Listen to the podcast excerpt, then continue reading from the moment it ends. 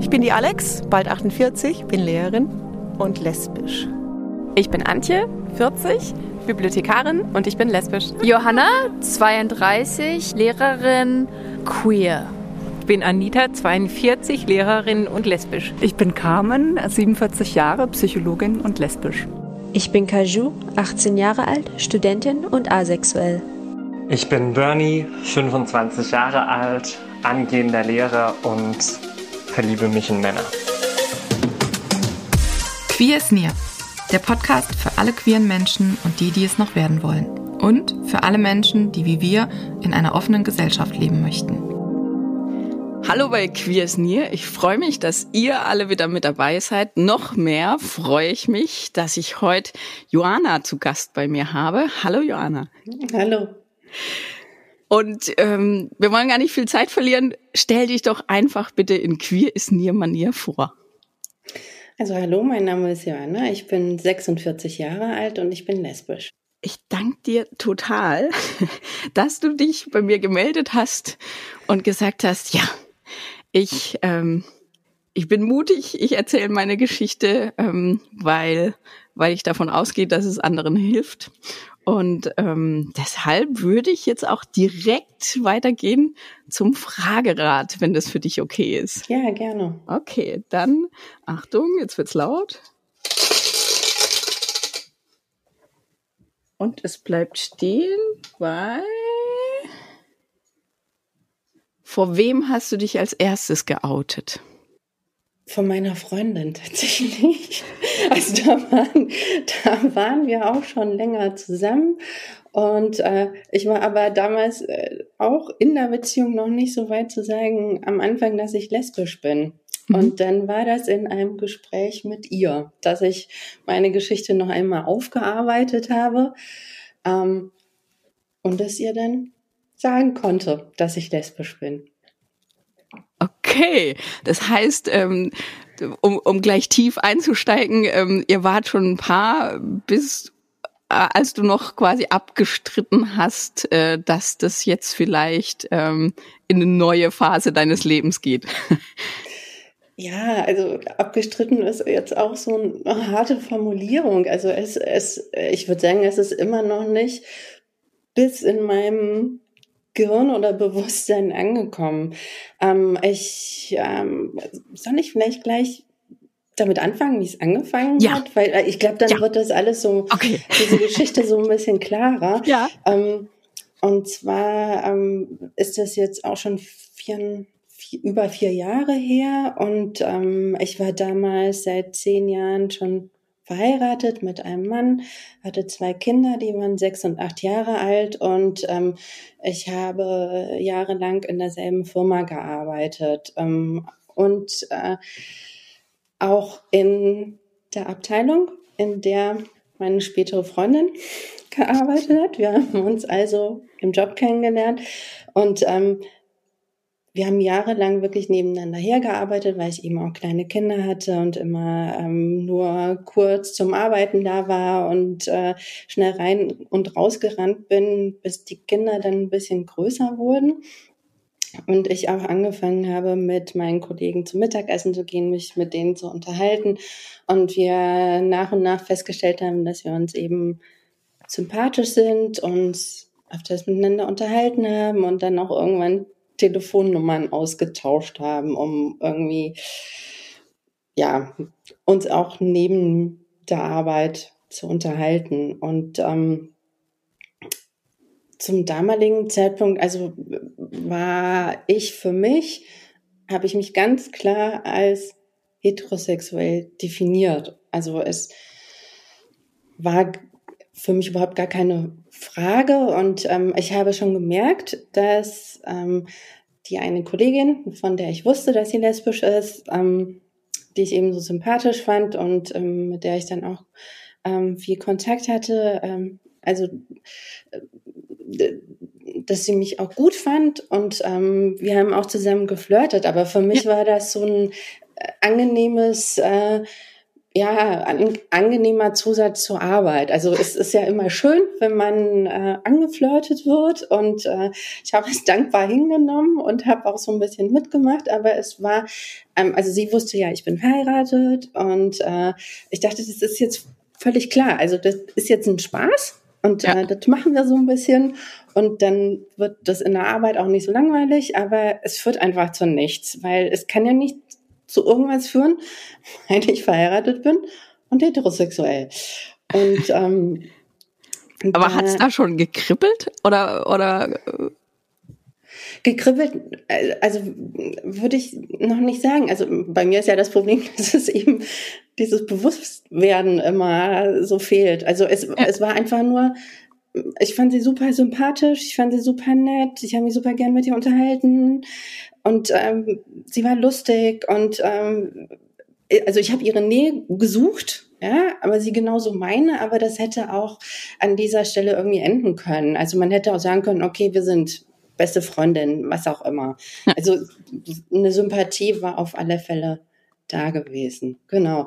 Und dann wurde es aber, wie gesagt, immer Dollar und, und diese ähm, Bemerkungen, also im Speziellen von ihrer Seite, wurden dann auch immer eindeutiger. Und ähm, ich kann mich auch noch erinnern, dass sie mir, also wir hatten irgendwann diese Telefonnummern ausgetauscht und dann hat sie mir Nachrichten ab und zu Nachrichten geschickt und da waren eben auch Andeutung dabei, ob, ob wir nicht irgendwie ein, Date haben wollen. Und dann habe ich das tatsächlich auch damals meinem Mann gezeigt, weil ich dachte, ja, das ist total abstrus. Ich weiß nicht, warum sie mir das jetzt schreibt. Also das, das führt ja zu nichts. Das ja. geht ja gar nicht. Ja. ja ich bin nicht lesbisch. Und ähm, ich glaube, dass er das aber tatsächlich von außen betrachtet, viel, auch damals schon für realistischer so einschätzen konnte. Also er wusste eher, wohin der Weg geht, als dass ich das begriffen hätte. ich habe mich da wirklich sehr, sehr stur gestellt. Und dann, ähm, ja, das ging ungefähr so ein Jahr, diese Phase, nach der wir die, diese Telefonnummern ausgetauscht haben. Und sie hat dann auch wirklich zwischendurch im Büro dann so, Joanna, wann gehst du denn endlich mit mir auf ein Date? Wann wollen wir uns treffen? Also vor allen anderen. Das war so offensichtlich und das war, und ich habe das immer so als Witz hingestellt und dann haben wir drüber Witze gemacht und dann kam irgendwann die Weihnachtsfeier und dann war immer der Witz, ja, und endlich kommen wir zu unserem Date, wir treffen uns ja auf der Weihnachtsfeier. Die Weihnachtsfeier war aber nichts Intimes, also da waren 500 Leute von der Firma eingeladen und ähm, es ähm, unsere ganzen Kollegen. Also wer möchte denn irgendwie, dass alle Kollegen auf einmal mitbekommen, also dass sich irgendeine Beziehung anbahnt, das ist ja vollkommen abstrus. Aber ist auf Weihnachtsfeiern ja nicht unüblich. Ja, das ist der, der Klassiker. Ein ganz schlimmer Klassiker. aber ähm, ja, naja, also trotzdem haben wir dann, äh, trotzdem war es immer noch dieser Witz zwischen uns, ja. der meiner Meinung nach gelaufen ist. Genau, und dann kam der ähm, Abend dieser Weihnachtsfeier und ähm, wir saßen auch nebeneinander. Das waren so Biertische und Bierbänke aufgebaut und ähm, ich habe dann also wir saßen direkt nebeneinander auf diesem Bierbank und ich habe dann tatsächlich jedes Mal gemerkt, sie saß neben mir und dann und und ich war verstört, wenn sie irgendwie wegging. Also mhm. das, das war dann für mich so emotional war das dann. Okay, so jetzt haben wir dieses Date. also irgendwie doch. Also irgendwie doch. Und das war, ja. also ich hatte das tatsächlich so, dass wenn sie mich berührt hat, dann so diese, die Haut brennt oder man so, mhm.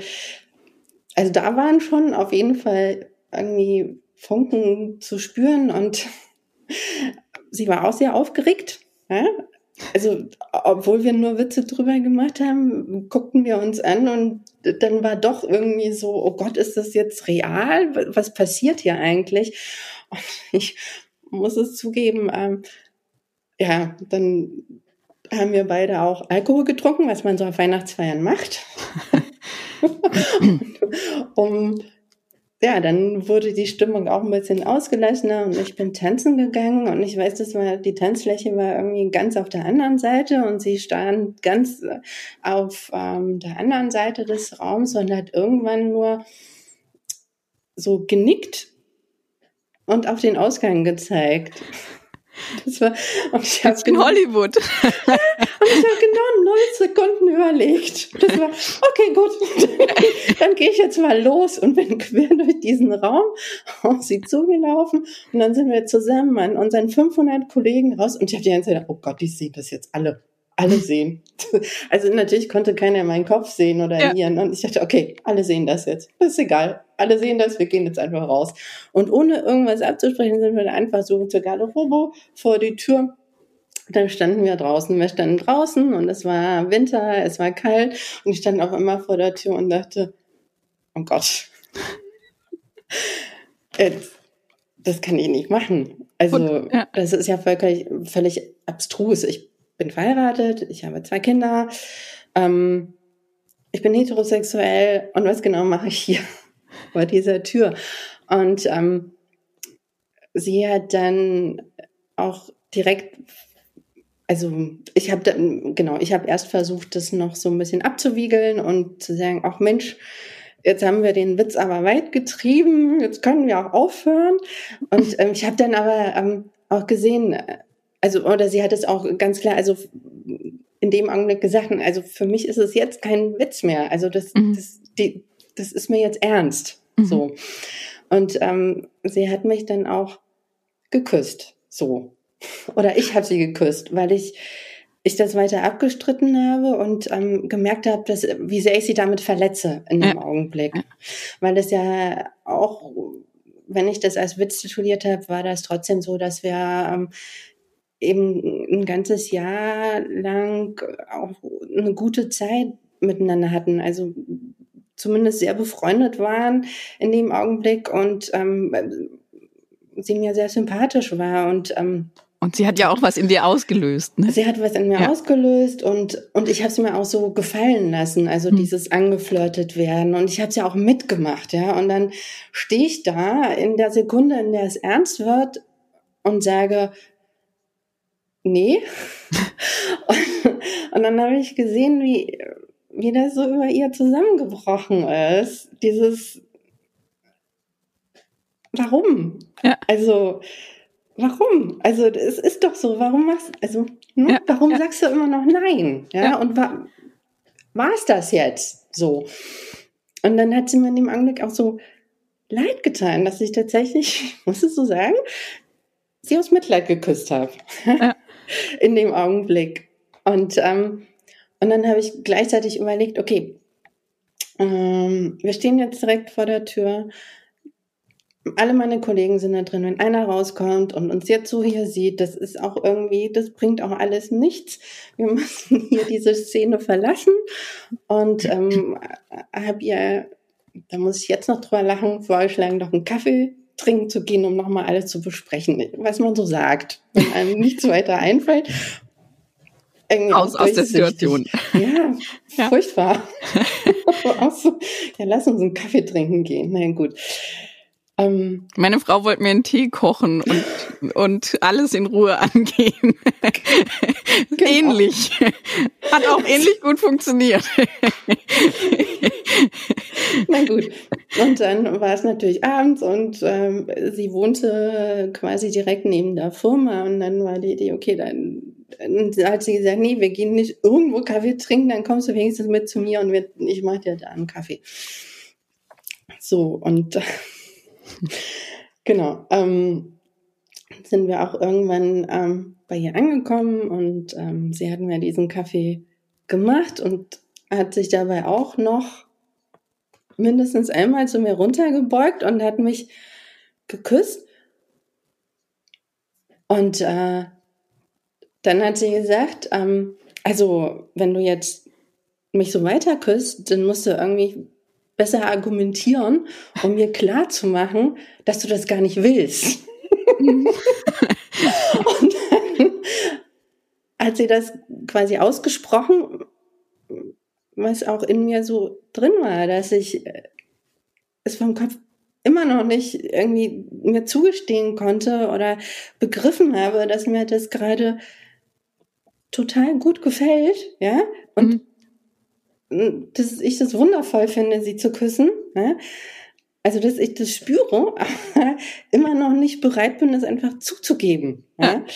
Und äh, nachdem sie das so ausgesprochen, stand es auf einmal klar im Raum.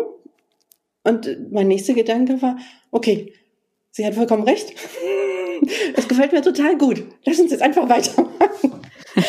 Und dann wurde auf einmal ich diejenige, die sie in die Ecke gedrängt hat. Ja? Einfach versuchte.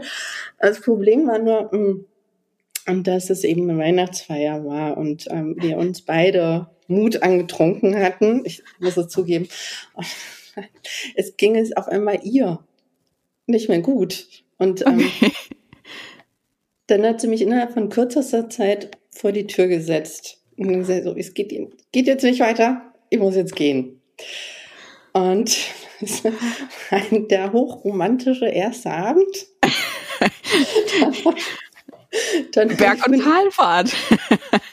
ja, unglaublich, aber auch so unglaublich ähm, diese, diese, dieses, diese Unterteilung zwischen, zwischen dem Kopf und der sich stur weigert äh, zu akzeptieren, in welche Richtung oder wie meine Gefühle jetzt eigentlich sind. Ne? Also diese, diese Situ Situation, die ich emotional so ganz anders aufgefasst habe, auch bis hoch in mein Gehirn steigen zu lassen und daraus irgendwie Konsequenzen zu ziehen. Ich bin dann nach Hause gefahren und ähm,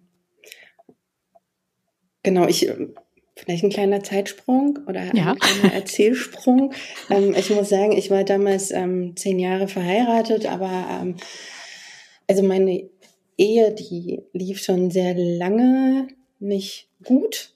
Ähm, also wir waren auch davor äh, eben oft in, äh, oft oder mehrfach einfach in, bei Eheberatung gewesen und ähm, es war von meiner Seite aus ähm, auch eher so, dass diese Ehe noch fortbestand, weil wie es oft passiert, also wegen der Kinder, weil man dieses mhm. gemeinsame Zuhause ihnen ähm, lassen möchte und ähm, wir auch auf dieser Ebene, also ich und mein Mann, auf dieser ähm, Elternebene und äh, zusammen mit den Kindern eigentlich ganz gut funktioniert haben und jetzt auch immer noch tun. Also das war, das war ein okayer Bereich in ja. meinem Leben und das ja. hätte ich nicht ähm, irgendwie verlassen oder in Anführungszeichen zerstören können. Ja? Ähm,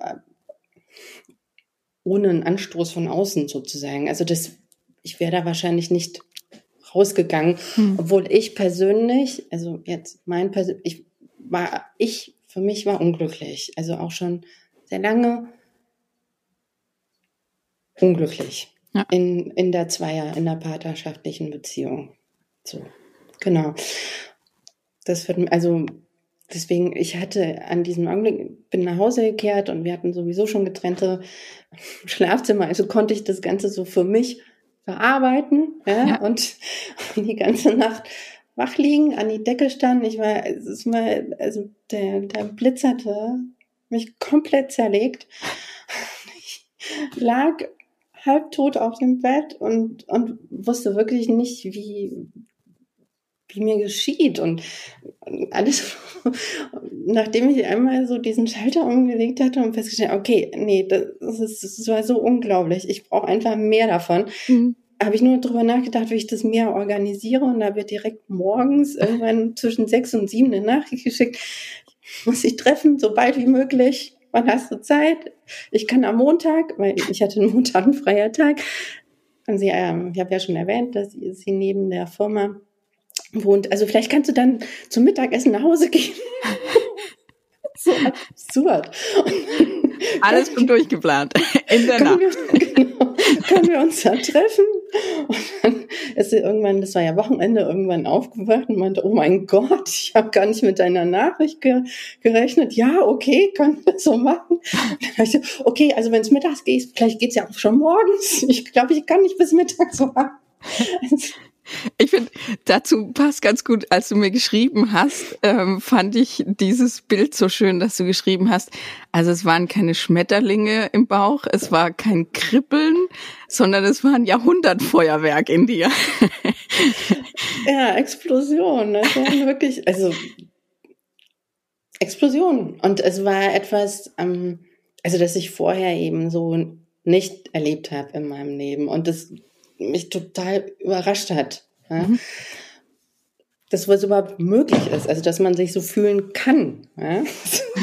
Das, also ich hatte ja meinen, ich war 42 Jahre alt damals und ich hatte, äh, mein Weltbild stand ja und meine Erfahrungen, die, die standen ja schon irgendwie fest. Also ich hatte ja einige Jahre in Erfahrung. Ich dachte, okay, so und so funktioniert das und so und so funktioniere ich. Und da war etwas, das mich komplett, also ich hatte mich ja lang genug dagegen gewehrt und das hat mich äh, komplett aus der Bahn geworfen. Also es war alles neu und das war alles verrückt auf einmal. Und ich weiß, ich habe das Wochenende habe ich so mit Gedanken, oh Gott, hoffentlich breche mir jetzt nicht das Bein oder irgend sowas. Ich würde es nicht überleben, wenn ich da am Montag nicht hinfahren kann. Und wenn es nur das eine Mal ist, ja, ich möchte sie nochmal treffen. Und wenn es nur das eine Mal ist, das möchte ich, das, das muss ich erleben. Das ist jetzt zu wichtig. ja, das, das war jetzt so anders und so besonders und so aufregend. Das muss ich, mu muss ich irgendwie weiterführen. Ja? Mhm. Also auch entgegen dem ganzen, was ich, also was ich bisher so unglaublich hochgehalten habe mit diese, ich sag mal, Selbstopferung für die Ehe und dieses, dieses, dieses Bild, was man in der Gesellschaft abgibt mit, was weiß ich, eigene Wohnung, Familie, Kinder, und so weiter. Also ich, ich hatte das, ich hatte meine Liste, die mir so vorgegeben worden ist, die hatte ich ja eins nach dem anderen abgehakt. Es war eigentlich alles, alles da und alles fantastisch, nur dass ich innerlich total unglücklich war. Hm. So, ne? Aber auch nicht den Finger drauflegen. Doch, ich konnte den Finger drauflegen. Die Beziehung lief nicht so gut, aber den Finger drauflegen, was mir eigentlich gefehlt hat, den, den habe ich, den konnte ich nicht. Ja? Und äh, an dieser Stelle habe ich gemerkt, da ist etwas, da, da muss ich unbedingt weitermachen, weil das ist so verstörend, aber großartig verstörend, das ist irgendwas ganz Großes. So. Und darf ich da äh, nachhaken? War das dann jetzt was, so eine plötzliche Erkenntnis oder war das auch was, wo du sagst, okay, äh, zu Frauen oder zu Mädels habe ich mich auch schon mal früher hingezogen äh, gefühlt oder wie, wie war nee, das also damals, einzuordnen? Entschuldigung. Aber da, damals war das für mich, also ich habe das mit gar nichts in meiner Vergangenheit irgendwie in Verbindung gebracht. Ich habe ja tatsächlich ganz, auch ganz abstrus gedacht. Also ich habe mich immer für sehr liberal und sehr offen und ich lebe in Berlin und alle sind hier total cool mit allem und ich bin genauso cool und ähm, alle können machen, was sie wollen. Und ähm, ich dachte ja, ich bin eine heterosexuelle Frau, die jetzt ach Gott, so offen ist und jetzt eine Beziehung mit einer Frau eingeht. Einfach nur mal so. So. Also das war mein Bild von mir. Also ich habe auch in dem Augenblick gar nicht so viel drüber, also überhaupt nicht über diese Möglichkeit nachgedacht, dass es vielleicht vorher schon Anzeichen dafür gab, ja. dass ich mich eventuell auch für Frauen interessiere oder ja insbesondere für Frauen. Genau, das spielte in meinem Kopf irgendwie gar keine Rolle. Ja. Okay, also zurück. Es ist Wochenende noch. Wie, wie langsam sind die, die Minuten verstrichen, bis endlich Montag war? Also ich war, ich war in so einem Zustand der Agonie, muss ich sagen. Also es war so äh, schlagartig, so unglaublich schwierig, irgendwelche geplanten Handlungen vorzunehmen. Ich habe funktioniert, so, aber nur unter äußerster Anstrengung. Und ehrlich gesagt, ich glaube, dieses Wochenende habe ich nur auf der Seite im Bett gelegen und, und war emotional vollkommen erschöpft. So. Und habe auf diesen Montag drauf hingefiebert und, ähm, und, und gehofft, dass ich eben so lange überlebe, dass ich das wahr werden lassen kann. Ja, und dann äh, hat es auch geklappt. Also sie war da offen, hat gesagt, okay, komm am Montagmorgen vorbei und dann bin ich hingefahren und saß in der Straßenbahn und habe mir die Leute angeguckt und habe mir überlegt, also rein theoretisch fahrt ihr jetzt alle zur Arbeit, aber ich weiß gar nicht, wohin ihr wirklich fahrt. Also ich war nicht zur Arbeit. ja, und dann ähm, haben wir uns getroffen und dann äh, ab diesem also da, da war dann gar keine Frage mehr, ob wir uns küssen oder nicht. Also das war, war dann nur noch ein Strudel und ein Schicksal. Ja, genau, und ähm, ja, und ich war ja vorher schon gegenüber meinem Mann eigentlich transparent gewesen, indem hm. ich ihm diese Nachrichten und gesagt habe, da ist irgendwas, aber das war eben aus dieser Überzeugung heraus, dass ich ähm, ja gar nicht auf Frauen stehe.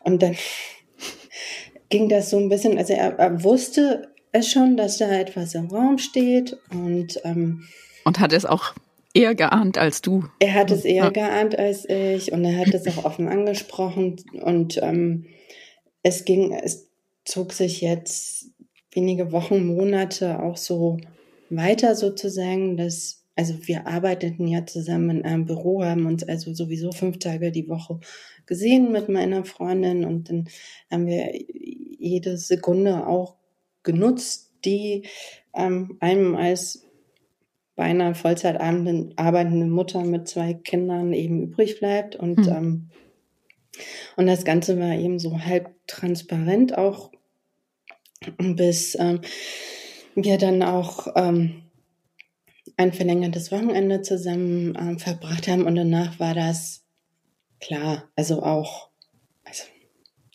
klar, so klar es eben sein kann. Also ja. es wurde immer noch nicht klar artikuliert, aber es ab da ging dann auch meine Ehe sozusagen auseinander und ich bin auch kurze Zeit ausgezogen und äh, mein Mann ist dann auch irgendwann ausgezogen. Wir haben uns so ein bisschen abgewechselt jetzt in der elterlichen Wohnung und dann, genau, und dann ist er, glaube ich, im September oder so. Also das war ja Weihnachtsfeier und dann im September waren wir dann schon getrennt, also räumlich fest mhm. getrennt.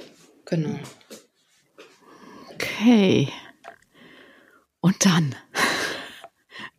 dann, dann ging die Fahrt so richtig los. Also Mann ist weg, jetzt kannst du es leben oder wie, wie muss ich mir vorstellen? Wie, wie bist du umgegangen mit deiner Familie, mit deinen Kindern? Ähm, hast du es weiter für dich äh, geheim gelebt oder ähm, musste alles raus?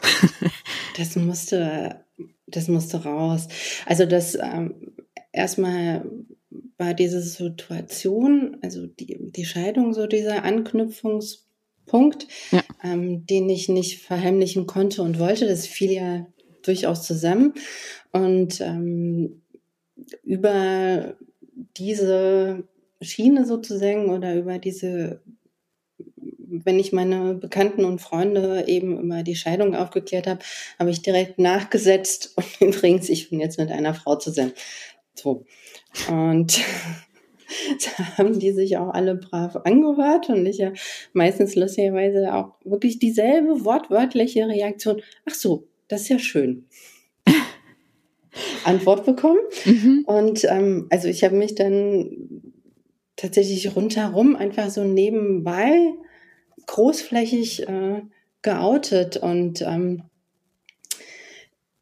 es war aber nicht so mein zentrales Problem in dem Augenblick. Mhm. Also ich hatte, es gab ja so viel, also auch Emotionen, die eben mit dieser Scheidung ähm, zusammenhingen, mit der Trennung, also mit der Sorge um die Kinder, ähm, für die jetzt auch sich alles äh, geändert hat, finanzielle Aspekte. Also es war so unglaublich viel und auch so ähm, unglaublich viel diese, dieser emotionale Wechsel von dieser teilweise noch ungeklärten oder ja, längerfristig viele Sachen sortieren sich ja erst nach und nach, wenn man sich trennt. Also diese ungeklärte Situation, die traurig und unglaublich beängstigend auch ist, weil sich eben die, die ganze Lebensumgebung ähm, ändert und dann immer wieder ähm, die, die Treffen eben mit meiner Freundin, in der ich in eine völlig andere Welt eingetaucht bin,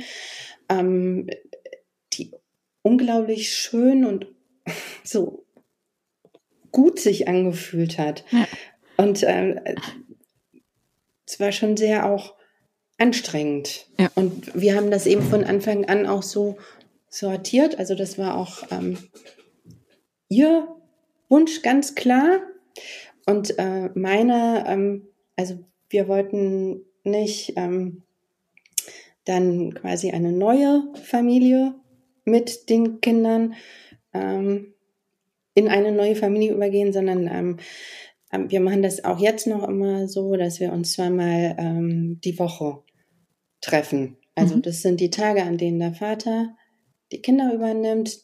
Da habe ich dann quasi frei oder habe eben Zeit für meine Beziehung. Und das war etwas, was am Anfang vielleicht so ein bisschen aus der Situation herauskam, aber äh, eben auch ähm, von uns so gewollt war und jetzt auch ja. auf die Dauer hin. Also für mich war es auch wichtig, dass ähm, die Kinder zum Beispiel das nicht so erleben, dass ähm, ihr Vater gehen musste, weil eine Frau in mein Leben gekommen ist und ja. womöglich die, die das irgendwie negativ miteinander verbinden. Mhm. Und ähm, für sie ist es eben, also sie hat ähm, natürlich Beziehungen schon vorher gehabt, aber sie ist auch sehr selbstständig einfach ja. und sie ja. braucht und genießt ihre Zeit alleine und das finde ich völlig in Ordnung. Also das ist eben diese Lebens etwas andere Lebensform, ähm, die wir für uns da auch gefunden haben. Und das ist aber auch also tatsächlich auch mit ein Grund, warum ich dich eingeladen habe, weil ich ja auch einfach Wege aufzeigen will, ähm, weil ganz viele Frauen oder auch Männer, äh, die in der Situation sind, ja ähm, ganz oft auch so eng denken. Also es kann nur so oder so laufen. Und ähm, mein Ziel ist es, mit euren Geschichten zu erreichen, zu zeigen, nee, guck mal, da gibt's Menschen, die haben so gelöst und andere haben so gelöst. Und die sind auf die Schnauze gefallen und bei denen lief's gut. Und ähm, jeder muss für sich, also die Botschaft, die ich senden will, ist, jeder muss für sich seinen Weg finden. Und es muss sich einfach ja für die liebenden Parteien gut anfühlen, oder? Und das kann ich nur 100 Prozent unterstützen. Das finde ich auch total wichtig und das war für mich auch die Erkenntnis aus dieser ganzen Geschichte oder aus meinem Leben bisher, ähm, dass man tatsächlich viel in vielen Bereichen viel zu eng denkt. Also auch im Bereich, wie, wie, wie muss eine oder wie hat eine glückliche Beziehung auszusehen? Jetzt unabhängig davon, ob man zwei Frauen, zwei Männer oder Mann und Frau ist, sollte man doch möglichst äh, schnell zusammenwohnen und äh, mit den Kindern und ein Haus haben und einen Hund und ein Auto, aber und zusammen in Urlaub fahren. Und nur so wird man in einer Beziehung glücklich. Und ja. nur so wird es auch ähm, von Außenstehenden ernst genommen oder positiv bewertet. Und das also fand ich schade. Und ich war sehr ähm, also es war eine ganz wichtige Erkenntnis für mich, denn auch für mich selber zu erkennen, auch ich brauche die Zeit für mich alleine. Ich will das gar nicht. Also schon gar nicht, wenn ich irgendwie zehn Jahre in der Ehe drin war mhm. und dann einmal froh bin, dass ich das beendet habe. Und ich habe so Kleinigkeiten total genossen, wie also jetzt die Vorhänge aufhängen, die mir gefallen. Und ich muss mit niemandem drüber diskutieren. Ich mache ja. einfach das Ding in meiner Wohnung. Ich ordne die Möbel so an und richte das ein und mache das genauso, wie genau ich das haben möchte. Und ich möchte nicht in so eine, in eine neue Beziehung rein, wo ich mich dann wieder über äh, Einkaufslisten oder schmutziges Geschirr oder irgendwas anderes ja. unterhalten muss, sondern wir haben das eben ganz klar getrennt und ähm, diese Freiheit würde ich gern allen anderen auch wünschen. Also, aber, ja. und das lernt man, glaube ich, aus meiner Geschichte. Die Freiheit fängt halt im Kopf an. Wenn man sich es ja. gar nicht erst vorstellen kann, dann kann man das auch nicht leben. Und man nimmt sich selber so viel weg, indem man sich gar nicht die Möglichkeit gibt oder gar nicht die, ähm, ja, diese, die, ja die Erlaubnis gibt, auch mal was anderes ähm, auszuprobieren oder als äh, was anderes gut zu finden, was andere vielleicht nicht sofort als positiv bewerten. Mhm. Also ich habe zum Beispiel auch eine Freundin, die längerfristig keine Beziehung hatte und die sich selber so als mh, hm, ich bin anders als die anderen und ich bin vielleicht ein bisschen mangelhaft oder so, aber das finde ich, warum? Ja, also man kann doch auch glücklich also sein nur, ohne ein. Ja, ja also ja. Es ist dieses Bild, das einem so von außen vorgegeben wird. Es muss ein Mann, es muss eine Frau sein, es müssen zwei Kinder sein, es muss ein Haus sein, es muss ein Auto sein. Das ist Bullshit. Danke für die deutlichen Worte. Nein, aber es ist, also, und, und dieses Gefühl habe ich, dass, ähm, dass man quasi gerade wenn man noch mal so einen kompletten Neustart macht, ähm, dass man da wirklich noch mal auch, wie du sagst, die Chance hat, ganz offen zu denken. Also ja, guck's dir an. Du hast oder ich habe vor sieben Jahren nicht gedacht, dass ich jetzt so lebe. Und ich, ich hätte es mir nicht vorstellen können. Ich habe es mir gewünscht, aber ich habe es mir nicht vorstellen können. Ich habe es mir nicht vorstellen können, woher kommt die Kraft und woher, wie kriege ich das alles hin. Aber wenn man dann, wie manche sagen, quasi vorm Scherbenhaufen sitzt, dann hat man ja die eigene Chance, aus diesen Scherbenhaufen ganz für sich zu entscheiden, was man daraus wieder zusammenfriemeln will oder neu gestalten will. Und ähm, ja, diese, dieses, dieser gesellschaftliche Druck, also dieses von außen, wie soll es sein? Ähm, ich habe letzt auch ähm, von einer Frau ähm, aus dem Hetero-Spektrum irgendwie so äh, die Frage gestellt bekommen, ja, was muss sich denn deiner Meinung in der Gesellschaft noch ändern? Und für mich ist ganz klar, wir müssen bei den Kindern anfangen. Im Kindergarten muss, muss, müssen andere Bilderbücher da sein, muss die ganze Lebensrealität abgebildet sein und nicht die, an die sich die ganze Welt dranhängt, die es aber doch de facto schon ewig nicht mehr gibt. Also die, die Hälfte der Ehen werden geschieden. Trotzdem ähm, ist die Ehe das Ding zwischen Mann und Frau, was das ist, das ist anerkannt und das, das muss man leben. Also das ist so, ah, das will ich sprengen. Hilf mir dabei. dabei, erzähl weiter. ich, da bin ich ganz klar dabei, weil ich denke, dass es eben nicht nur jetzt für Lesben oder für Late Bloomer oder für sonstige kleinere Gruppen, das ist so ein gesellschaftliches Ding. Also ich glaube, da kann man ganz, ganz viele Leute befreien aus ihren Ketten. Also ich bin ja in einem Alter, wo sich auch ähm, interessanterweise viele Frauen scheiden lassen. Ja. Und ähm, da habe ich das auch, das, äh, dieses, äh, sie schaffen es, äh, aus dieser Beziehung auszubrechen, in der sie jahrelang, jahrelang unglücklich sind. Ähm, aber wenn sie frei sind, ist so der erste Gedanke so, und wo ist der, der richtige Prinz? Mhm. und dann denke ich mir, nee. also ich weiß nicht, ob man das selber dann nochmal irgendwie in, in, in besser. Also, äh, also wenn man das alles schon mal abgehakt hat, dann, dann kann man, wie du sagst, einfach gucken, nach innen gucken, was ist eigentlich das, was ich will. Ja, was ja. ist das, was ich, und wenn das jetzt irgendwie eine Blockhütte in Schweden ist, versuch's erstmal mit der Blockhütte. Versuch nicht dieses Bild, das uns von außen vorgegeben ist, irgendwie zu erfüllen in der Hoffnung, es würde dich glücklich machen.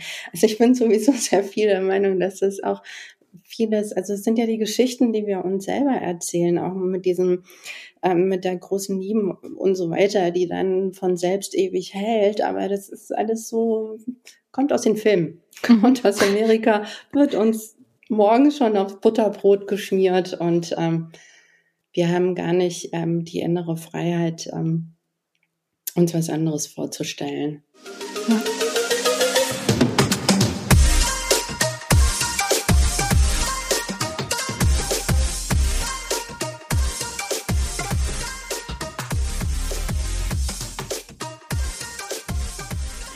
Und ein Knackpunkt äh, für viele ist ja, äh, wie du es auch gesagt hast, und deshalb ähm, hast du ja auch gesagt, bist du in der Ehe länger geblieben für deine Kinder. Ähm, wie war es denn jetzt letztendlich für deine Kinder? Wie war das Outing vor den Kindern? Wie, wie lebt ihr heute? Wie, wie gehen sie mit der neuen Mama um? die für sie wahrscheinlich die alte geblieben ist. Also, ja, ich, ich glaube ja. Also ähm, die Situation ähm, an sich also wir haben, wie gesagt, ich und mein Mann haben schon das Augenmerk auch immer viel auf den Kindern. Es war natürlich holprig am Anfang, aber wir sind jetzt zum Beispiel Nachbarn. Also die Kinder haben keinen Weg. Die okay. müssen an der anderen, anderen Haustür klopfen. Und dann sind sie bei Papa oder bei Mama. Also wir schaffen es, nebeneinander zu wohnen. Und ähm, das Outing vor den Kindern war für mich, also es ging auch, habe ich auch relativ schnell gemacht, weil das für mich auch keine Option war jetzt. Also wenn sich sowieso alles ändert und ich kann auch eigentlich nicht so gut, also von meinen Kindern irgendwie so was für mich Wichtiges verheimlichen. Also ja. finde ich, also wäre mir nicht in den Sinn gekommen. Ich hatte nur eben nicht, äh, es war schwierig, die richtigen Worte für sie zu finden. Die waren sechs und acht Jahre alt und ähm, ich finde, es gibt eben, es ist nicht einfach ähm, so, so ein Begriff, ähm, auch in der deutschen Sprache zu finden, mit dem man anderen klar macht, dass man mit einer Frau eine emotionale äh, Beziehung hat, die, die eben anders ist als mit einer Freundin. Also wenn ich sage Freundin, dann kann das immer beides sein. Ja? Ja. Und ähm, dann habe ich ihm versucht, ihm zu erklären, dass ich, ähm, also sie kannten sie dann schon, glaube ich, mich da, ja, sie kannten sie schon und dann habe ich ähm, gesagt, ja, das ist, ähm, wir sind jetzt zusammen, ich habe mich verliebt und wir haben jetzt eine Beziehung und dann war ich immer noch nicht so klar, ob die das überhaupt also sie haben gar keine Reaktion gezeigt und ähm, ich hab, wusste jetzt nicht, ob ich die richtigen Worte gewählt habe, ob sie es überhaupt verstanden haben und habe das erstmal so stehen lassen, weil mir auch nichts anderes eingefallen ist und habe sie ein paar Tage später nochmal mir das vorgenommen und habe wieder angesetzt mit, ja, also die Lümi, das ist meine Freundin und ja, wir sind ganz verliebt ineinander. Und dann hat mich mein Großer angeguckt und hat gesagt, Mama, das hast du uns doch schon alles erzählt. Und, und dann habe ich begriffen, dass sie es doch verstanden hatten. Also sie ja. haben es beim ersten Mal, aber es war für sie quasi nicht so eine Neuigkeit, als sie das Gefühl hatten, sie müssten darauf jetzt reagieren. Also es war für sie jetzt nicht besonders. Ja. Also es war, ja, okay, gut, fertig. Ja, wann gibt's Essen? genau. Die Diskussion ist zu Ende. Ja. Und das war also das hat mich sehr, sehr erleichtert und ich ja. ich fühle das schon so ein bisschen darauf zurück, dass wir eben in Berlin wohnen und ähm, das auch in der Schule früh thematisiert wird und ähm, wir hatten auch Nachbarn, mit denen wir uns super gut verstanden hatten. Es waren zwei Jungs und die sind quasi mit denen, also zwei Männer, die ja. zusammen gelebt haben, und die sind quasi schon damit aufgewachsen, dass das hier irgendwie normal ist. Also es ja. besteht durchaus große Hoffnung in die Zukunft, in die Kinder. Wenn man das denen vorlebt als normal, dann ist es auch gar keine Frage. Also dann ja. gibt, für die gibt es dieses Problem nicht. Und das habe ich auch schon ähm, so also tatsächlich öfters, also je jünger, ich habe das Gefühl, je jünger man die Leute sind, mit denen man sich drüber unterhält, desto weniger begreifen sie das Ganze tatsächlich auch als Problem mm. oder als was mm. Negatives oder Störendes, ja. Ja, und können sich aber teilweise auch zum Beispiel überhaupt nicht vorstellen, was das jetzt ein Problem ist für Late Bloomer, sich irgendwie zu outen. ist ja nix. Also, weißt du so, das habe ich schon gemerkt, dass ich dachte, oh, Mäuschen, das ist nicht so einfach. Wir sind anders aufgewachsen. Ja, ja. ja. Definitiv. Okay. Und das heißt, ähm, ihr lebt dieses Modell, äh, dass du die Kinder hauptsächlich betreust, ähm, aber dein Ex-Mann ähm, sie äh, ein bis zwei oder zwei Tage in der Woche hat. Genau. Ähm, und wie, wie spielt es jetzt im Alltag? Also hat sich da was verändert? Ähm, im, ist es öfters Thema oder ist es einfach dieses eine Outing abgehakt? Ähm, Mama ist für uns Mama und ja, da gibt's halt jetzt noch eine Frau dabei. Ja. Ja. Genau so ist es. Also wir ähm, mit meiner Freundin, also wir unternehmen auch äh, Sachen dann bei Gelegenheit zu viert, also ja. mit meinen Kindern oder äh, sie, ja, ich war, war auch schon Mutter-Kind, also sie kommt dann auch und äh, hat uns ja besucht und so. Also wir sind, wir verbringen auch Zeit zu viert, aber ähm, so überspitzt also die Fronten sind klar. Also ja, es gibt den ja. Papa, der wohnt direkt nebenan, ich bin die Mama und das hier ist die Freundin von der Mama. Und äh, sie also fragen auch manchmal, wann sie denn wiederkommt und wenn wir da und dahin gehen, kommt sie dann auch mit. Das ist irgendwie auch nett und lustig. Also ja. es ist so, es ist für uns ein gutes und, und gangbares Modell. Es funktioniert. Ja. Sehr schön. Jetzt hast du mir noch eins geschrieben, was ich auch äh, ganz gerne hier noch thematisieren will, nämlich du hast mir äh, geschrieben, dass dein inneres Coming Out eigentlich viel später kam. Ähm, nimm uns doch da mal mit. Also wir wissen jetzt von dir, ähm, es gab die Weihnachtsfeier und es gibt die Frau, die es noch immer gibt. Ähm, das heißt ähm, eigentlich, ja, du hast dich relativ schnell geoutet, ähm, aber Du hast mir dann geschrieben, ja, das innere Coming Out wirklich zu sagen, ja, ich bin lesbisch, das hat durchaus noch ein bisschen gedauert. Ja, das stimmt. Also das fand ich auch ähm, extrem verwunderlich im Nachhinein. Oder also es war es war so eine schwierige Situation. Also ich, ich konnte auch nicht, ähm, also ich habe dann irgendwann drüber angefangen nachzudenken, nachdem diese, die, diese erste Explosionsfeuerwerke in meinem Kopf losgegangen sind und ähm, die äußere Situation sich so ein bisschen geklärt hatte, ähm, habe ich schon sind mir dann schon auch, also habe ich angefangen, mich erstmal mit dem Thema lesbisch zu befassen. Ich hatte da also keine, wenig bis gar keine Berührungspunkte bisher gehabt, mhm. tatsächlich. Und ähm, habe auch das muss ich auch gleich sagen. Also Podcast fand ich am besten. Also damals gab es deinen noch nicht. Das ja. hätte mir sehr, sehr viel geholfen. Aber ähm, ich bin dann auf den amerikanischen Markt gegangen. Also der, ähm, den gibt's immer noch, da heißt Dyking Out. Und das war jetzt nicht für Late Bloomer, aber die haben eben ganz viel so aus der lesbischen Perspektive verhandelt oder irgendwie so diese, auch diese Szene oder diese Gedankengänge, die man eben in dieser Gruppe hat, dann auch mal so ausgesprochen. Also konnte ich so mich in diese Lebenswelt so einfügen. Und das andere war, ich habe tatsächlich nur zwei Bücher gefunden, in denen ähm, eher das späte Coming Out von, von Frauen irgendwie thematisiert worden ist. Und ähm, das waren jeweils so ähm, gesammelte Lebensgeschichten oder Berichte. Und mhm. eins davon fand ich auch wirklich ganz gut. Die sind auch beide älter. Also es da ist, äh, finde ich, schon auch irgendwie eine, eine Lücke in dem, äh, ja, in dem, was, was man darüber erfahren kann. Und ähm, ich bin über diese, also ich habe mich eben in diesen den Geschichten von den anderen Late Bloomern dann auch immer wieder punktuell wiedergefunden. Mhm. Und, und das, also es halt auch immer so in mir weitergearbeitet.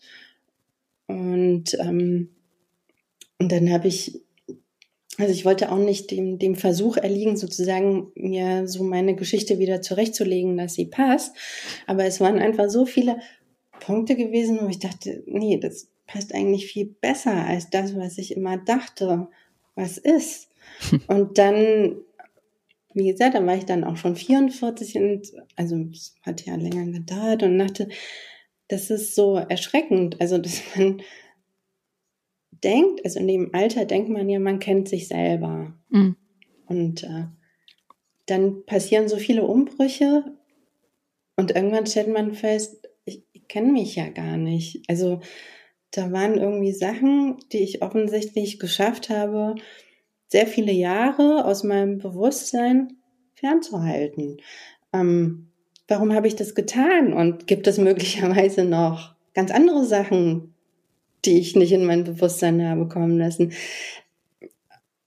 Warum habe ich das getan? Mhm. Also, und da musste ich so meine Persönlichkeit wieder so zack, zack, Stück für Stück ähm, wieder zusammensetzen.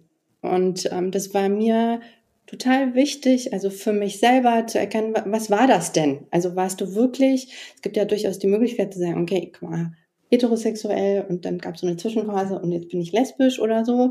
Oder im Alter verschiebt sich das. Also das ist ja alles möglich. Aber ich ja. muss für mich eben im Nachhinein, also wenn ich mir dazu angucke, jetzt von heute nach hinten, nee. nee, kannst es biegen und drehen, wie du willst. Das war einfach, das passt nicht. Also ich war schon immer, also von heute nach hinten geguckt, ich war schon immer lesbisch. Also, das ist einfach so. Krass, oder? Ja. Also ich kann es nur unter, nee, ich kann es nur unterschreiben. Mir geht's ja genauso. Also mir geht's äh, definitiv genauso, dass ich denke, ey Martina, oh, was war's? Aber bei dir kam es ja vorher, also bevor du dann deine Beziehung hattest, ja irgendwie raus. Ja. Also ich erinnere mich auch so körperlich kam es raus. Und ich habe es tatsächlich geschafft, in der Beziehung mit einer Frau zwei Jahre zu sein und dann erst mich so weit innerlich angeguckt zu haben, dass ich sagen konnte, nee, das warst, warst du schon immer. Leugnen zwecklos. Hm. ja, aber also auch da ist ja so diese Sache, dass man sich ja dann oft Eben, so wie du jetzt auch sagst, so, Mann, ich habe dann noch mal zwei Jahre gebraucht, aber äh, shit happens. Also es ist ja völlig Wurst eigentlich, ne? Die, das, das Gute ist, irgendwann in seinem Leben drauf zu kommen und dann noch Zeit zu haben, anders zu leben, oder? Ja, ich bin auch so unglaublich, unglaublich dankbar. Ich meine, es war ja so ein bisschen gegen meinen Willen. Ich wurde rausgezerrt in die Wirklichkeit. Also ich glaube, wenn ich, wenn ich meiner Freundin nicht begegnet wäre und die wären nicht so direkt gewesen, wie mhm. sie war, dann säße ich immer noch da und würde gequält werden von meinem Wunsch. Also ich, ich habe ja irgendwie das nie benennen können, aber ich habe das immer gespürt, dass da irgendwas ist, dass das, das mir fehlt und ich habe das, oh Gott, ich, ich mir fehlt irgendwie so eine Freundin. Ich hätte so gern so eine so eine richtig gute Freundin. Mhm. Und ich denke, ja, vielleicht wolltest du nicht nur eine richtig gute Freundin. Vielleicht wolltest du einfach eine Beziehung mit einer Frau eingehen. Oder, ähm, ja, also das wäre wahrscheinlich, und ähm, auch in diesem, ich glaube, es war in diesem, ein Buch, das ich eben erwähnt hatte, dieses Married Woman Who Love Woman von Karen Strock heißt sie. Ähm, da war, glaube ich, auch eine Geschichte, eventuell war da auch was über einen Mann oder ging es darum, dass jemand das erst in seinen 60ern oder 70ern dann mitbekommen hat und er hatte eine Beziehung und dann hat er trotzdem gesagt, ich bin so dankbar. Ich bin so dankbar, mhm. dass, dass ich das, und das ist mir jetzt egal. Und wenn ich bald sterbe, dann habe ich wenigstens diese, diese Beziehung genossen und kurze Zeit so geliebt, wie ich wirklich bin. Und das, ähm, das ist so ein fantastisches Gefühl. Ja? Also wenn mhm. man so aus so einem Randbereich so in seine eigene Mitte rückt. Ja? Und dann, okay, das finde ich. Das ist gut. Ja. Und ich finde es jetzt auch so, wie will ich sagen? Also ich glaube, ich war früher oft so eine Getriebene auch und ähm, und jetzt ja, ich bin einfach, also mich mich erschüttert so schnell nix mehr, weil ich irgendwie das Gefühl habe, ja, ich bin angekommen alles, was jetzt von außen kommt, ja, sind irgendwie äußere Faktoren, die kann man ändern oder darauf kann man reagieren. Aber ich für mich weiß, wer ich bin und also das ist nach wie vor etwas, was was mich wahnsinnig ähm, ich weiß gar nicht, wie ich es ausdrücken soll. Also begeistert, wie viel Energie es auch jetzt ähm, nach sechs Jahren bald ähm, immer noch freisetzt. Also weil ich einfach merke, oh krass, oder umgekehrt, wie, wie sehr mich das alles früher gebremst hat und ich habe es nicht gecheckt. Also so, ja.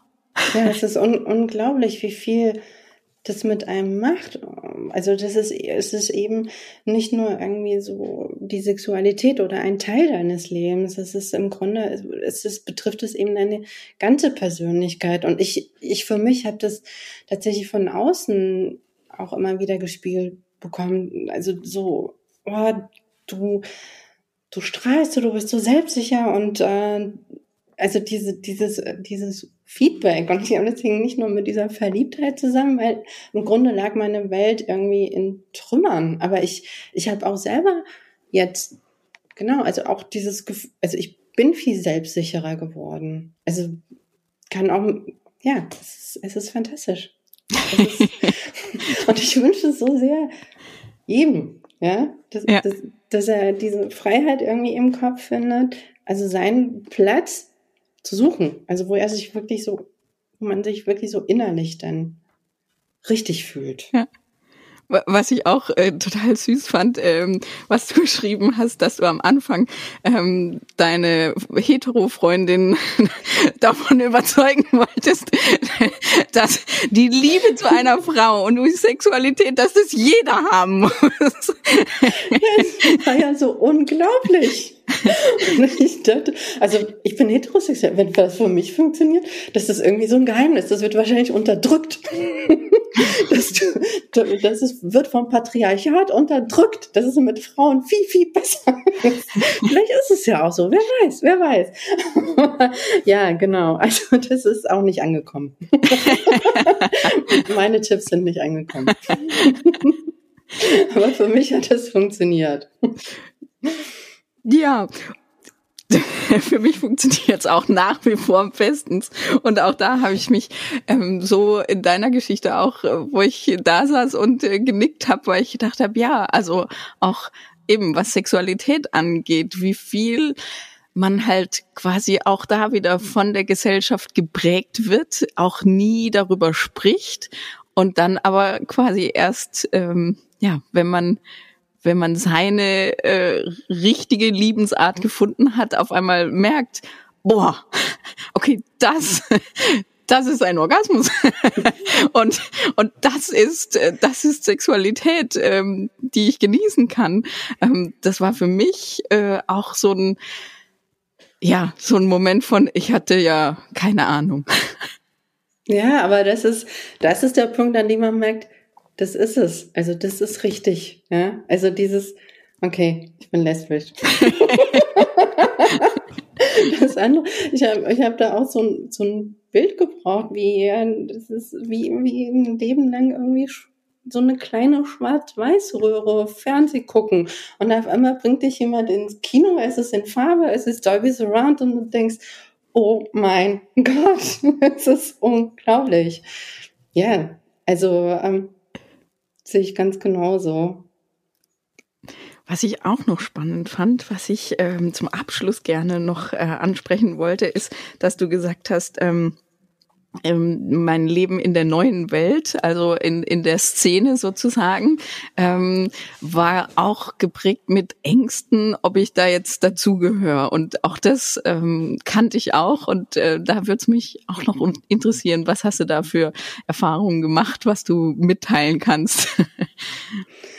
ja, also ich, ähm, ich habe einerseits ähm, hatte ich eben das Gefühl, sobald ich das kennenlernte, meine Freundin hatte ja eben Freundin, sie war ähm, im festen Freundinnenkreis und ähm, mich da direkt mit eingeschleust und das war auf der einen Seite war ich auch da unglaublich glücklich und begeistert und äh, es war auch so, wo ich dachte, oh, das ist fantastisch, dass es sowas gibt, ja. Also diese, wo sich so viele tolle Frauen auf einmal treffen und mich sofort in jede einzelne verliebt und diese, ähm, ja, ähm, also diese, diese Energie, die da herrscht, fand ich fantastisch. Und auf der anderen Seite, also war ich auch, ähm, also ich hatte die Befürchtung, ähm, ähm, dass ich, ähm, wie soll ich sagen, also dass ich nicht angenommen aufgenommen, angenommen. Also dieses, ja. ich, ich habe, ich bin euren Weg sozusagen nicht mitgegangen. Ich habe nicht von Anfang an dafür gekämpft, ja. gekämpft, ja. mich geoutet. Ich bin nicht durch diese Repressalien gegangen. Ich, ich, ich habe mich in die heteronormative Welt mit eingeschlichen und habe den leichten Ausweg gewählt und ähm, kann ich also und, und da war auch dieser Anfang mit, wie nenne ich mich? Also mir ja. hat das schon gefehlt, einen Namen für mich. Was, was bin ich denn dann? Bin ich jetzt so eine heterosexuelle Frau, die das jetzt mal eben ausprobiert und irgendwie ganz nett findet? Oder, oder also das hat, das hat echt gedauert und es gab so Szenen, also ich war einerseits total interessiert, es hat mich magisch angezogen, tut's immer noch und ähm, auf der anderen Seite hatte ich aber also für mich war es auch eine Art Outing, in einen Raum zu gehen, wo klar, naja, gehst da hin, weil da andere Frauen sind, die auch Frauen mögen. Also bist du auch eine Frau, die Frauen mag. So, ne? Und ja. alle, die in diesem Raum sind, trittst durch die Tür und damit ist es ein Outing von 50 Menschen oder so. Mhm. Also das ist ja auch so ein Punkt. Ne? Das, als wir das erste Mal dann zusammen, also hier gibt es auch so Frauenpartys, auf eine Frauenparty gegangen sind, stand ich auch 15 Minuten vor der Tür und hatte schweißnasse Hände. Und meine Freundin mit großen Augen angeguckt. Also ich, kann ich das machen? Also kann ich da wirklich reingehen? Aber dann wissen es ja alle auf einmal. Also allein der Weg zu dieser Tür ja, bedeutet ein Outing für mich. Ja? Und ich glaube, also das, das wäre so für mich so ein bisschen, ich weiß nicht, wie ich das hätte machen sollen, ohne dass mich jemand quasi an der Hand nimmt und da reinzieht. Also allein, also das umzudrehen und so, ja gut, ich überlege mir das jetzt vielleicht, also lass es so bewusst werden, vielleicht stehe ich auf Frauen, vielleicht bin ich lesbisch, ich gucke mal in so eine Bar rein, das hätte ich nie geschafft. Nie. Alleine. Mhm. Also ich wäre da, wahrscheinlich wäre ich jeden Abend hingegangen und hätte vor dieser Tür auf der gegenüberliegenden Straßenseite gestanden und sehnsüchtig rübergeguckt. und das wär's. Da, damit wäre die Geschichte geendet. Ja. Das heißt eigentlich ein Appell an alle, wir müssen uns umgucken, bevor wir in so einen Club gehen und dann ja, um die Frauen einfach einhaken und sagen, du willst es doch. Ein bisschen Me Too. Du willst es, auch wenn du Nein sagst. Trau dich endlich, ja. Aber ja, genau.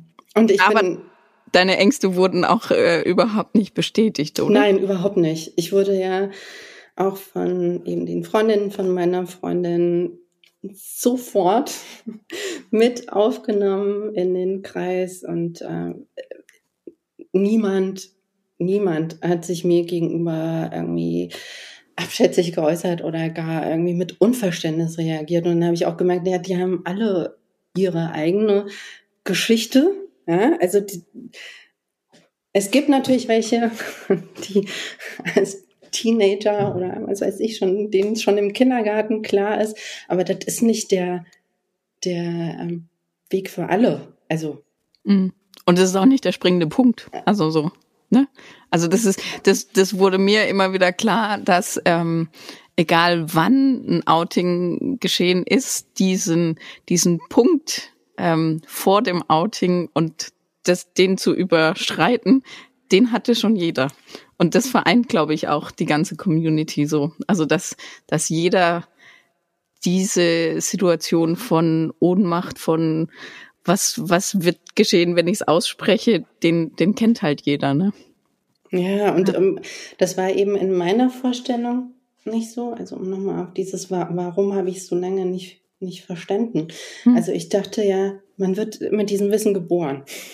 Okay. Also irgendwann kommt man aus dem Kindergarten raus und dann weiß man, okay, ich bin anders als die anderen. Ich interessiere mich eigentlich nur für das gleiche Geschlecht und sobald man einmal eine Beziehung mit einem Mann hatte, kann man ja gar nicht lesbisch sein. Mhm. Also das, ich war so in diesen, in diesen festen Bahn drin. Also für mich war, äh, war das immer so eine Ja-Nein-Entscheidung, aber es, das wenigste im Leben ist eine Ja-Nein-Entscheidung. Also meistens ist es doch einfach auch ein Spektrum. Ja, aber krass, wie, wie wir alle geprägt werden, dass es eigentlich schwarz-weiß beziehungsweise ja-nein ist dabei. Ja, ja die Realität. Ja, also fühlt sich auch sicherer an. Wenn es so wäre, dann müssten wir uns ja nichts mehr fragen. Also ja. dann wüssten wir ja schon alles. Ja. Ja, wahrscheinlich ist das auch der Grund, weil es einfach Sicherheit gibt. Schwarz-Weiß gibt Sicherheit. Ja, ein schöner oh, Satz. Aber, aber bunt ist viel schöner, so wollen wir nicht aufhören.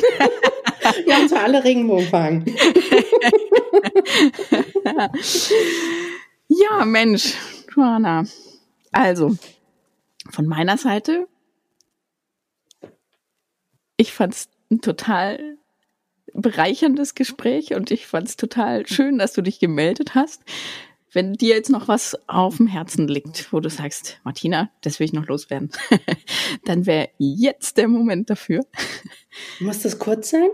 Nein, du darfst. Ähm, ich habe keine Begrenzung, was ich. Äh, wir können noch.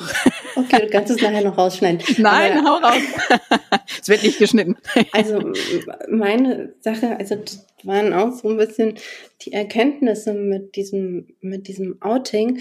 Ähm, dass es doch auch irgendwie wichtig ist. Also das ist erstmal ist es nicht ein Outing, sondern man outet sich quasi den Rest seines Lebens in allen möglichen Situationen, weil alle auf dich zugehen mit der Vorstellung, insbesondere wenn du eine Frau mit Kindern bist. Klar, du hast irgendwo einen Mann, auch wenn er geschieden ist und du bist heterosexuell. Mhm. Und ähm, gar nicht von selber drauf kommen, dass die Frau, die neben dir steht, äh, nicht deine Cousine ist oder was weiß ich, deine beste Freundin. Ja, also das, äh, also man hat permanent, ob es in der Schule ist, irgendwie dem Frauenarzt muss man erklären, dass man keine Verhütung mehr braucht und so weiter. Also äh, man glaubt gar nicht als heterosexueller Mensch, wie viele Situationen einen alltäglich, tagtäglich begegnen, wo man dann nochmal, nee, das ist aber meine Freundin. Also ich habe zum Beispiel eine neue Stelle angefangen jetzt von einem nicht so langer Zeit und da war auch die, schon wieder für mich eine wichtige Überlegung, die anderen nicht haben wie mache ich das denn jetzt? Also marschiere ich da rein und sage, guten Tag, ich bin Johanna und ich bin lesbisch. Und dann habe ich sofort den Eindruck, oh, die Lesbe. Egal, was ich die nächsten 20 Jahre dort sage, ist, die Lesbe sagt oder die Lesbe denkt. Also ja. dann ist, ist das sofort so mit mir verbunden. Das ja. ist ja nichts Schlimmes, aber es ist, ähm, am Anfang möchte man ja, also vielleicht äh, auf der beruflichen Ebene sich dann wiegen. Und auch wenn ich mich oute, also geht es nicht darum, dass ich den anderen Menschen erzählen möchte, welche sexuellen Praktiken ich bevorzuge, sondern es geht darum, ähm, dass ich denen sagen möchte, wie, ähm, also diese alltäglich, wir haben sofort drüber angefangen, also es wurde eine neue Abteilung aufgebaut und wir haben sofort drüber angefangen zu sprechen, Hast du Familie, hast du Kinder? Also es fängt an mit den Kindern, ich muss früher nach Hause, ja, ich habe auch Kinder. Und dann war ich sofort in der Schublade drin und dann musste ich aber nochmal rauskommen. Und ich habe es bis jetzt nicht ganz geschafft, ja? Mhm. weil ich dachte, naja gut, ich werde jetzt nicht da sofort, ich habe immer nur gesagt, ja, und dann, genau, ja, nee, den Film habe ich mit meiner Freundin geschaut. Ja, nein, kommt dazu, wir leben nicht zusammen. Ja, nee, ich gehe wieder zu meiner Freundin. Und die dachten, okay, super, die hat aber eine richtig tolle Freundin, der sie sich so richtig ausdrückt. Und dann gibt es jedes Mal, wenn ich gefragt werde, was war denn am Wochenende, muss ich, gucke ich, ja, also fällt jetzt der Groschen bei dir? Also wenn ich sage, ich war mit meiner Freundin übers Wochenende weggefahren. Ist das jetzt so dieser Punkt überschritten, wo ich zu oft meine Freundin gesagt habe, mhm. als dass du merkst, und werde ich es dir ansehen und traust du dich, mich das zu fragen? Also mhm. wenn ich, also ist das jetzt deine Freundin, Freundin oder nur deine Freundin? Also es bleibt immer im Raum. Und ich muss jedes Mal, wenn ich etwas äh, von mir persönlich erzählen will, muss ich im Grunde das im Kopf vorher durchgehen mhm. und mir überlegen, ähm, führt es jetzt zu einem Outing? Ja? ja? Obwohl dieses Outing hat ja im Grunde genommen dann aber auch keine Bedeutung. Also wir leben in Berlin, wir sind mm, jung. Also es wird jetzt keiner sagen, ich mag dich nicht oder so. Ja. Aber möglicherweise sieht er Und wenn, dann weißt du Bescheid. Ja. ja. Aber es wird keiner sagen. Ich ja. kenne die Menschen inzwischen, das wird alles kein Problem. Aber dann ist es vielleicht jetzt der Zeitpunkt überschritten und die werden denken, oh, warum hat sie das denn nicht von vornherein gesagt? Also, wieso vertraut sie uns nicht oder schämt sie sich dafür? Also, es gibt nie diesen richtigen Zeitpunkt. Es ist immer entweder zu viel oder zu wenig, was man von sich preisgibt. Und es ist einfach ja. so etwas Andauerndes, das einen so begleitet. Und, ja, und es ist auch was, ähm, wo man halt wieder merkt, wie heteronormativ die ja. Gesellschaft einfach denkt. Ne? Also äh, meine meine Frau ähm, war ähm, vor mir lange Jahre mit einer Frau zusammen und ähm, nennen wir sie Chris, also ein Name, der für Männlein und Weiblein passen würde. Und sie hat halt quasi immer nur äh, von dieser Abkürzung gesprochen. Und es war ganz klar, ähm, dass das ein Mann war. Und, und das hat auch, sie also ihr ging es genau wie dir jetzt. Ähm, sie hat dann so nach zwei Jahren gedacht, ja, wunderbar. W wann äh, kläre ich jetzt eigentlich mal auf, dass Chris äh, ja, kein Schniedel hat, wie alle denken, sondern ich mit einer Frau zusammen bin. Ähm, ja, was ist dein Tipp? also, oder anders, hättest du, hättest du, ähm, äh, hast du jetzt schon das Gefühl, Mist, ich hätte es doch anders machen sollen? Oder denkst du, naja, eigentlich ist es mir wurscht, ähm, irgendwann werden sie es mitkriegen? Ich denke, es, es gibt tatsächlich keinen richtigen Zeitpunkt. Oh, was ja. für ein, was für ein Tipp. Man kann es, doch. Also, Nein, aber ist ja so, ja. Man kann es in dieser Welt nicht richtig unterbringen. Ja. Also, ich glaube, da muss sich äh, tatsächlich in der Gesellschaft auch noch so viel, ähm, so viel, also die, die Gesellschaft, also es, ich habe ja nicht nur ich die Schere im Kopf, die ja. sind bist nicht lesbisch, sondern die Gesellschaft hat auch die Schere im Kopf, wenn sie mich ansieht, ich habe zwei Kinder, bist nicht lesbisch. Also ja. da, da muss ich so viel, also ich muss es wirklich mir jeden einzeln vor mich hinstellen und sagen, übrigens, ich bin lesbisch. Mhm.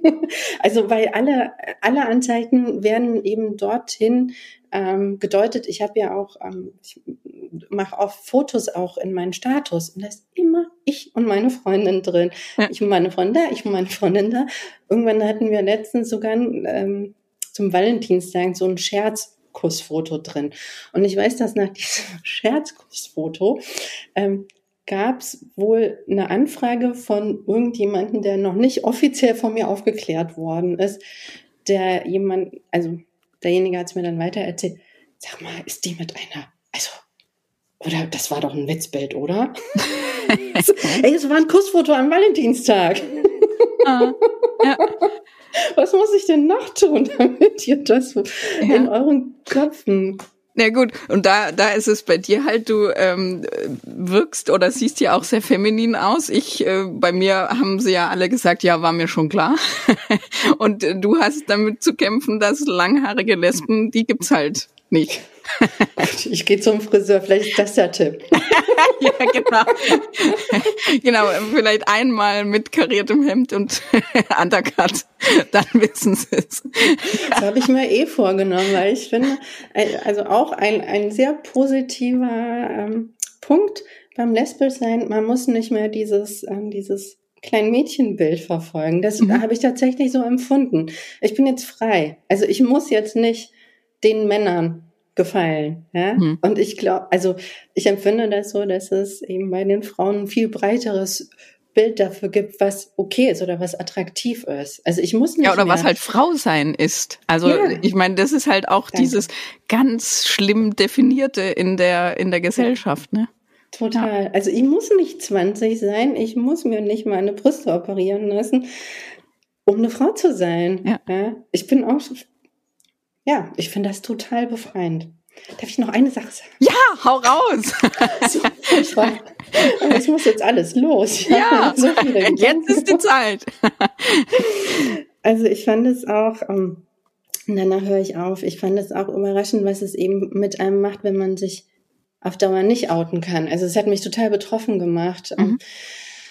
über die langen Lebensgeschichten, wo äh, ja dieses ähm, es gibt auch Don't Ask, Don't Tell, also zwar so irgendwie leben, aber das nie aussprechen.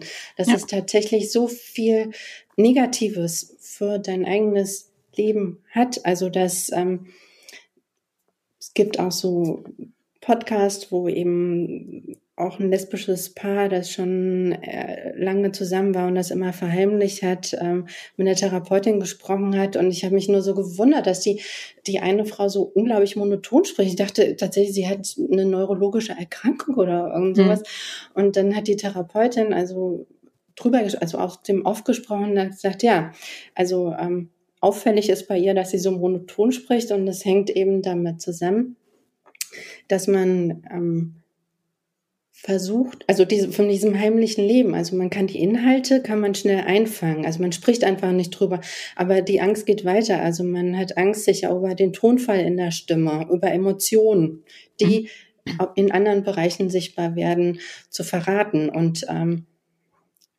aber dieses Monotone bleibt ja, also und man wird dann von den Menschen eben als unauthentisch wahrgenommen und als seltsam weil dieses Schutzschild so genau. hart wurde. Also ja. es verändert dich sozusagen körperlich und das hat super negative Folgen für dein ganzes Leben, weil du auch, du redest ja dann auch in der Arbeit so. Also du wirst als bestenfalls seltsam wahrgenommen und Menschen ähm, nehmen oder beurteilen einen anderen Menschen ja super schnell in, also man, das sind ja so Instinkte, wo man wahrnimmt, ist die Person authentisch oder nicht. Ja. Und der äh, und dem, ich mache mit dem, der mir authentisch vorkommt, eben den Vertrag oder ich gebe dem den Job. Ja? ich gebe nicht dem den Job, wo ich das Gefühl habe, hey, irgendwas, irgendwas, irgendwas ist komisch. Ja? ja? Und dieses irgendwas ist komisch kommt daher, wenn man versucht, eben ganz große Teile des Lebens, und da geht es nicht nur um Sexualität, sondern es geht darum, mit wem verbringe ich mein Leben, mit wem verbringe ich mein Wochenende, äh, mit wem fahre ich in Urlaub und so weiter, äh, zu verheimlichen. Und ich glaube, das läuft aus so einer bewussten, unterbewussten Basis ab. Die anderen merken es trotzdem. Von daher outen. Ja, ja outen und gleichzeitig eigentlich äh, muss es aber auch der der Appell eigentlich an an die Gesellschaft sein. Es kann immer es kann nicht sein, dass Fußballer sich noch nicht outen. Es kann nicht sein, äh, auch wenn mit der ähm, Kirchen-Outings-Geschichte äh, mhm. jetzt viel Rollen kam, aber da, da es gibt noch so viele Bereiche, äh, wo ein Outing einfach noch existenziell einfach ist. Und ähm, und da und da braucht's halt mehr als nur die Community, da braucht's nämlich die ganze Gesellschaft, die die aufsteht und sagt, ey, wir wir finden äh, es ist schon lang kein Thema mehr, also lasst es uns auch mal aussprechen. Ja. Und wir sind eben nur auch nur so die Spitze des. Mhm. Uns geht's ja, ne? ja. um es mal ein bisschen zu relativieren, uns geht's ja eigentlich super gut. Wir dürfen ja. darüber offen ja. sprechen, aber ja. wir sind nur die Spitze. Da gibt es unendlich viele Länder. Das ist mir dann auch klar geworden, wo ich nicht mehr in Urlaub fahren möchte, weil ich dann nicht die Person bin, die ich dann bin. Ja, ja. Ja. Ja, und es ist gerade heute, also wir ähm, nehmen ja heute auch quasi eine Woche, nachdem die Kriegshandlungen mhm. in der Ukraine begonnen haben, auf. Ähm, das hat mich auch, also auch deshalb kann sein, dass ich heute ein bisschen gedrückter bin. Ähm, mich belastet es und das es führt aber einem auch nochmal so ganz klar vor Augen, ähm, wir haben uns hier in Deutschland was aufgebaut, was es zu schützen gilt, aber was wir leider nicht als selbstverständlich nehmen können und äh, was wir jetzt in ganz brutaler Weise auch vorgeführt bekommen, ja, dass es einfach ganz große Arschlöcher auf dieser Welt gibt, die in Regierungen sitzen. Danke für deine ehrlichen Worte. Worte. Aber ich, ich, möchte das auf alle Fälle ich äh, unterstützen, weil ich habe mir nämlich auch, also ich fühle mich jetzt sehr betroffen von, also nicht nur betroffen, bin unglaublich traurig ja. ähm, wegen ähm, dieser Situation und versuche, was in meiner Macht liegt, zu tun. Ich weiß es nicht. Aber ähm, ich habe auch tatsächlich im Vorhinein überlegt, ist das denn jetzt noch wichtig? Also warum soll ich denn jetzt noch, ne? Warum? Ja? Mhm. Äh, vielleicht sage ich ab, mir geht's nicht gut, irgendwann anders. Und dann habe ich gedacht, nee, wir wissen doch auch, wofür dieser Mensch gestanden hat. Wir ja. wissen noch, was der Community in Russland und äh, die Tschetschenen kämpfen mit denen. Die haben aktiv Menschen gesucht und getötet. Ja.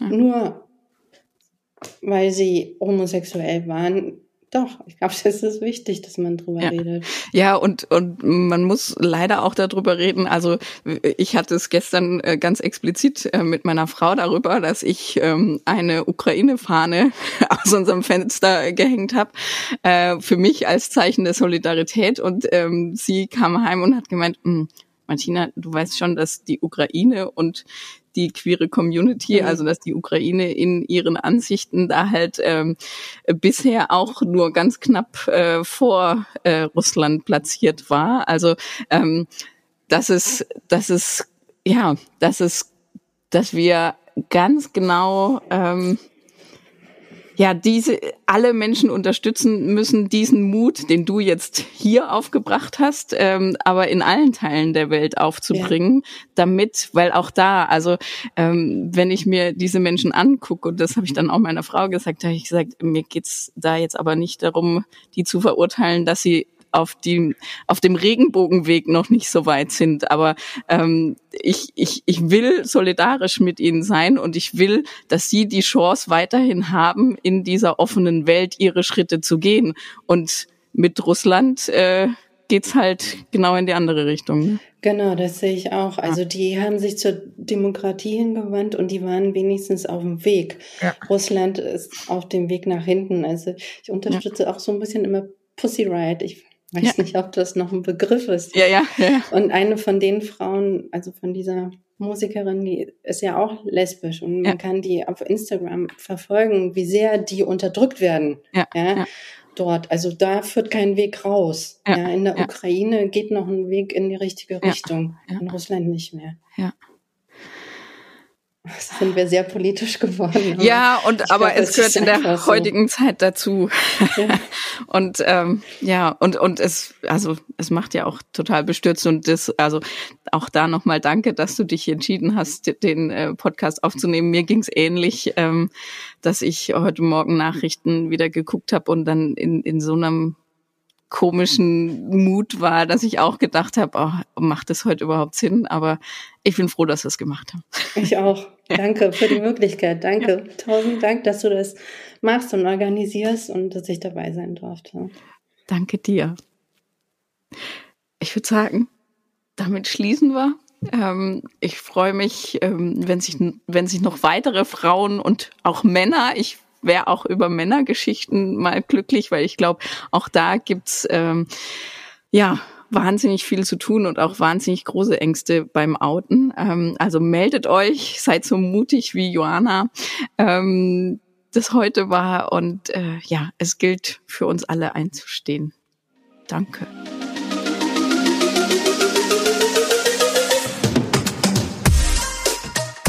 Das war Queer Near für heute. Wenn auch ihr eure Geschichten erzählen wollt, dann geht einfach auf die Website www.queer-is-near.com. Dort erfahrt ihr, wie ihr Kontakt zu Martina aufnehmen und wie ihr den Podcast unterstützen könnt. Außerdem findet ihr den Link zur Queers Near Facebook-Gruppe sowie zum Instagram-Account und ihr könnt weitere Informationen und Shownotes zu den Folgen abrufen.